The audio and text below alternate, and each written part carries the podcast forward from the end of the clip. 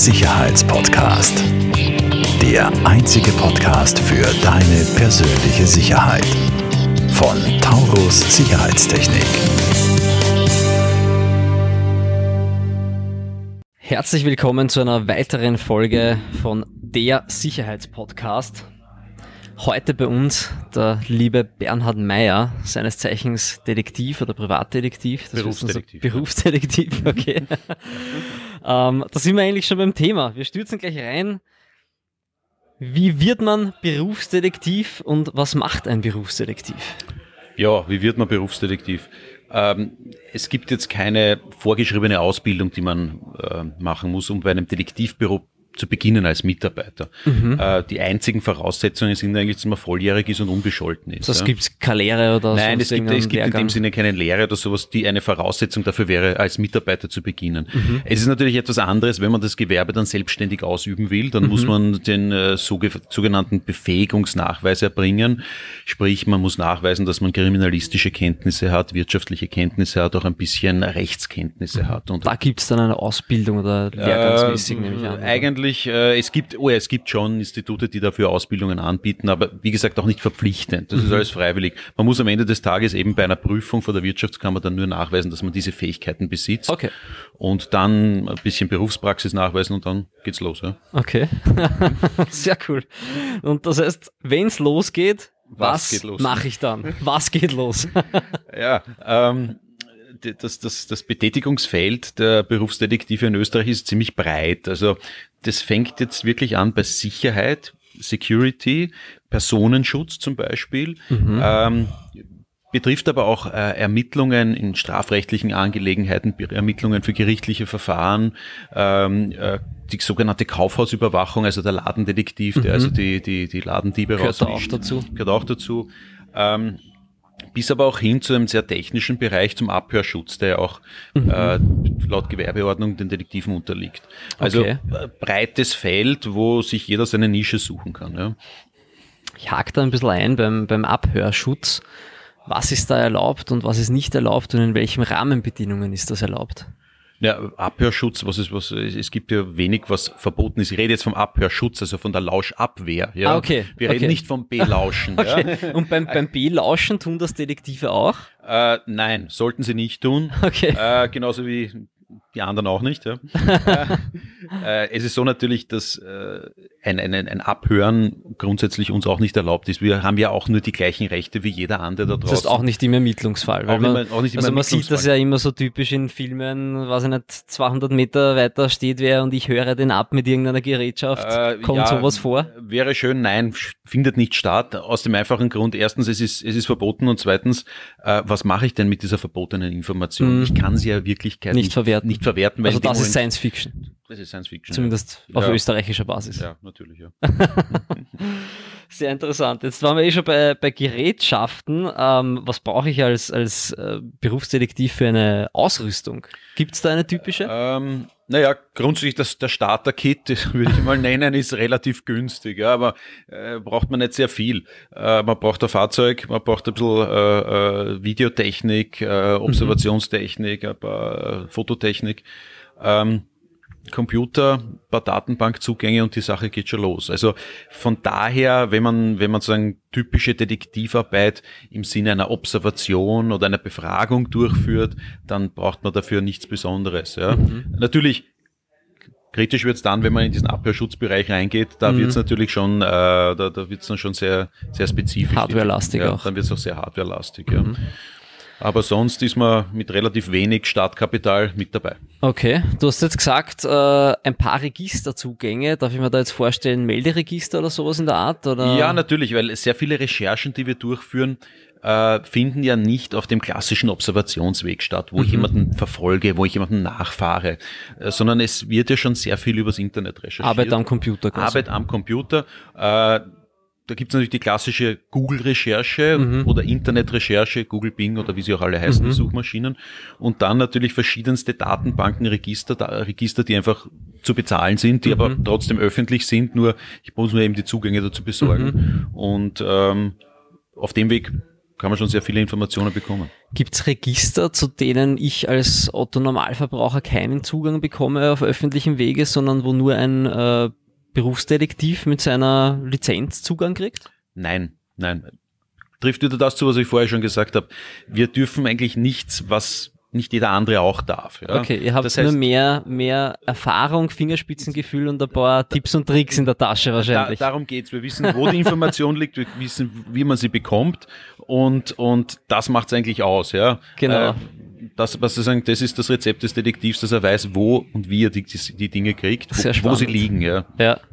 Also da gehört schon äh, ein, ein großes Ausmaß an, an Know-how und Erfahrung einfach auch dazu. Es hat schon sehr viel mit Erfahrung zu tun. Ja. Mhm. ja. Gerade im Observationsbereich ist es wirklich Erfahrung, Übung, Übung, Erfahrung. Also äh, die, die besten Observanten sind die Ältesten. Ja. Okay. Und ich bin noch nicht so alt, wie ich ausschaue. Ja. ähm, äh, du hast vorher auch noch erwähnt, ähm, Videotechnik. Ähm, wir sind natürlich mit unseren Videoüberwachungssystemen auch in der Videotechnik äh, zu Hause. Ich kann mir aber durchaus denken, dass sich deine und unsere Videotechnik äh, zum Teil oder wahrscheinlich doch sehr unterscheidet. Was, was setzt du da so ein an, an, an Kamera- und Videotechnik?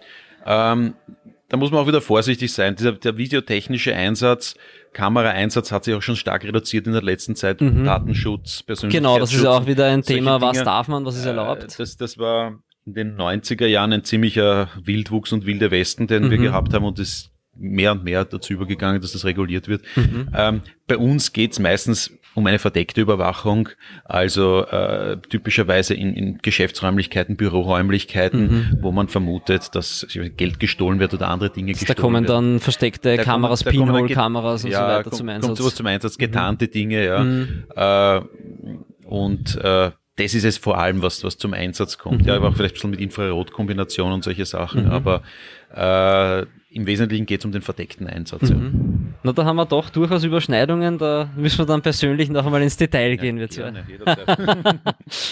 ähm, lieber Bernhard, ähm, jetzt haben wir bei der Ausrüstung, bei deiner Tätigkeit, ähm, wo arbeitest du? Äh, hauptsächlich arbeitest du in Österreich oder auch im Ausland und, und wer, wer beauftragt dich? Also für mich gesprochen jetzt, meine wesentlichen Auftraggeber ist die Finanzindustrie, also sprich sind Banken, sind mhm. Versicherungen. Das heißt Betrugsfälle wahrscheinlich? Äh, ja, und sagen vor, dem Betrug vorgelagerte Fälle. Bei den Banken typischerweise ist das ein Kunde, der äh, Kredit aufgenommen hat, der Bank Geld schuldig ist und einfach nicht mehr auftaucht. Der mhm. ist verschwunden, man weiß nicht, wo er ist. Ja. Okay, gut, das heißt, da äh, muss noch nicht unbedingt Betrug sein, aber er ist weg. Er ist, er ist weg. Es könnte betrügerisch sein, es könnte mhm. auch sein, dass der einfach nur von A nach B verzogen ist und sich nicht umgemeldet hat und versucht auf dem Weg. Okay, das halt. heißt, es gilt zu, zuallererst doch noch die Unschuldsvermutung oder wenn du im Einsatz bist, nicht ja, mehr. also ja, natürlich. Also man wird den Leuten auf dem Weg so schnell am Betrug nicht nachweisen können, aber Faktum ist, das ist eben ähm, ein, ein Job, wo man, wo man zuerst einmal versucht, die Leute zu finden. Mhm. Wenn man sie gefunden hat, stellt sich dann vielleicht heraus, äh, die haben nichts und möglicherweise ergeben sich dann auch noch äh, Betrugsaspekte bei Insolvenzbetrügereien und solche sowas. Okay. Und bei den Versicherungen geht es meistens, also nicht meistens geht es eigentlich immer darum, äh, dass dubiose Schadensfälle auftreten, wo die Versicherung sagt, na, das schauen wir uns mal an, das kommt uns nicht ganz so koscher vor. Ja. Mhm. Da, da, könnte Manipulation im Spiel sein. Mhm. Sehr interessant. Jetzt, was mir noch auf der, auf der Zunge brennt, also zwei Fragen habe ich noch an dich für diese Podcast-Folge, was mir auf der Zunge brennt und ich denke wahrscheinlich unseren äh, Zuhörern und Zuschauern auch. Ja. Bist du schon mal enttarnt worden? Ja, natürlich. Also ich wäre jetzt äh, sehr, sehr, es wäre sehr vermessen zu sagen, ich, das hätte ich. Also passiert das jedem ja, Detektiv in der Laufbahn einmal? Irgendwann passiert das, ja. ja. Einfach entweder weil man selber Fehler macht, weil äh, die Zielperson gerade bei der Observation äh, vielleicht in irgendeiner Weise sensibilisiert ist. Wenn jemand rechnet mit einer Observation, mhm. ist es sehr schwer, jemanden zu observieren. Mhm. Oder manchmal auch, weil einfach der Auftraggeber Fehler macht, weil, weil der Auftraggeber die Auftragsunterlagen herumliegen lässt und, und die Zielperson hat Zugang und, und, und okay, das ist dann also, ganz blöd. Ne? Ja, Fehler passieren, aber okay. grundsätzlich, es ist passiert natürlich. Ja, mhm. es ist wie reagiert man dann oder wie, wie, wie, wie kann ja. man so auf Situationen vorstellen? Also, soweit es geht, einmal alles bestreiten. Und, Okay, und, und also dann doch. So, so ein bisschen, äh, was ist los mit Ihnen? Geht's Ihnen nicht gut? Ja? Also Okay. so ein bisschen in den Gegenangriff, äh, aber dann schnell das Weite suchen. Ja? Also Okay. dann ab durch die Mitte und äh, weil sowieso an eine, eine Fortsetzung, eine Observation nach einer Enttarnung Nicht mehr zu denken, ist, Also das ist daher- eher sinnfrei. Ja, da ist man schnell raus und schnell weg, damit keine weiteren Fragen mehr gestellt Okay. werden. Ähm, dann komme ich zu meiner letzten Frage. Ähm, ich bin mir sicher, du bist ja sich, du darfst ja sicher nicht alles sagen oder du bist natürlich deinen Auftraggebern bestimmt zur Verschwiegenheit verpflichtet. Ja. Davon gehe ich aus. Gesetzlich sogar, ja. Ähm, okay, das ist, das ist, denke ich, gut so. Ähm, vielleicht kannst du uns trotzdem anonymisiert erzählen, was ist dann denn der kurioseste Fall oder ein kurioser Fall, äh, der dir untergekommen ist in deiner äh, langjährigen Berufserfahrung? Ja, also ich rechne immer mit solchen Fragen und ich denke mir dann immer, ich, mir fällt nichts ein dazu, ja, weil vielleicht ist auch meine, meine, meine, vielleicht ist auch meine Reizschwelle schon zu hoch. Ähm, ein Fall, den ich, an den ich mich immer wieder erinnere, ist, der ist jetzt weniger kurios, aber irgendwie doch berührend, war der eines jungen Mannes, der eine sehr schlechte Kindheit und Jugend gehabt hat. Also Mhm. ist äh, im Heim aufgewachsen, sehr früh straffällig geworden. Mhm. ähm, im Gefängnis und hat dann das Glück gehabt, dass er eine Erbschaft bekommen hat und äh, das Geld ist in der Schweiz gelegen, mehrere hunderttausend Euro waren das. Mhm. Und äh, er hat dann beschlossen, er fährt in die Schweiz und holt sich das Geld. Und auf dem Weg dahin hat er neue Freunde bekommen, nämlich äh, Unter Anführungszeichen den, wahrscheinlich. Anführungszeichen, den, den, den Türsteher eines bekannten Drogenlokals, äh, der mit ihm jetzt mitgefahren ist und der es dann geschafft hat, den, den jungen Mann, also er war 25, äh, so zu manipulieren, dass praktisch von dem Geld, das dort gelegen ist in der Schweiz, nichts mehr übrig geblieben ist, sondern alles in die Tasche von diesem Freund geflossen ist. Also mein Auftrag war dann, den zu suchen, zu finden in der Schweiz. Ich habe ihn gesucht, ich habe ihn gefunden und habe ihn dann auch konfrontiert und es war nichts zu machen. Man konnte ihn nicht dazu bewegen, zurückzukehren nach Österreich. Auftraggeber war seine Familie. Er war nicht davon überzeu zu überzeugen, dass ihn der andere nur Er war nicht davon über zu überzeugen. Man hat gesehen, er ist total manipuliert von diesem Menschen und es war eigentlich für mich so schade zu sehen, dass jemand, der eigentlich keine Ausbildung hat und keine Zukunftsperspektiven gehabt hat und jetzt die große Chance hat, irgendwie in- auf diese bürgerliche Lebensschiene wieder zurückzukehren, Mhm. diese Chance so verspielt. Ja, Das heißt, das sind durchwegs auch immer wieder berührende Geschichten, oder? Also Ja, dein, natürlich dein Job schon, ist nicht ja. immer einfach.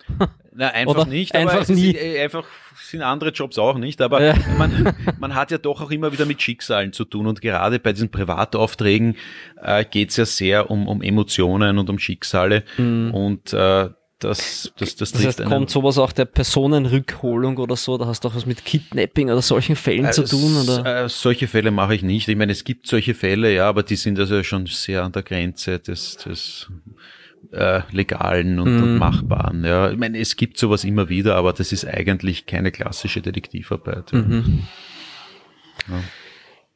Vielen Dank, Bernhard. Das war wirklich sehr interessant. Vielen Dank auch für deine, für deine Offenheit im Rahmen des Möglichen. Ja, ich bedanke mich für die Einladung. Hat mir Spaß gemacht. Jederzeit wieder, gell? Danke dir. ähm, wir werden äh, deinen, deinen Link äh, www.bm-investigations.at in den Show Notes äh, dann einblenden im Pod Podcast und auf YouTube. Ähm, ich denke, ähm, dich können auch gerne Leute wahrscheinlich äh, kontaktieren jederzeit, Jederzeit. Äh, wenn sie was, ähm, wie sagt man da, äh, detektivmäßig aufgearbeitet brauchen. Jetzt investigativen Bedarf Investigativ. ich bin da, ja. Genau. Sehr fein. Und in diesem Sinne sage ich vielen Dank fürs Zuschauen auf unsere Zuschauer, äh, äh, bei unseren Zuschauern auf YouTube und vielen Dank fürs Zuhören an unsere Podcast-Gäste. Vielen Dank und bis zum nächsten Mal. Falls dir diese Folge gefallen hat, bewerte uns sehr gerne und teile den Podcast mit deinem Umfeld. Alle weiteren Informationen zu Taurus Sicherheitstechnik findest du in den Show Notes.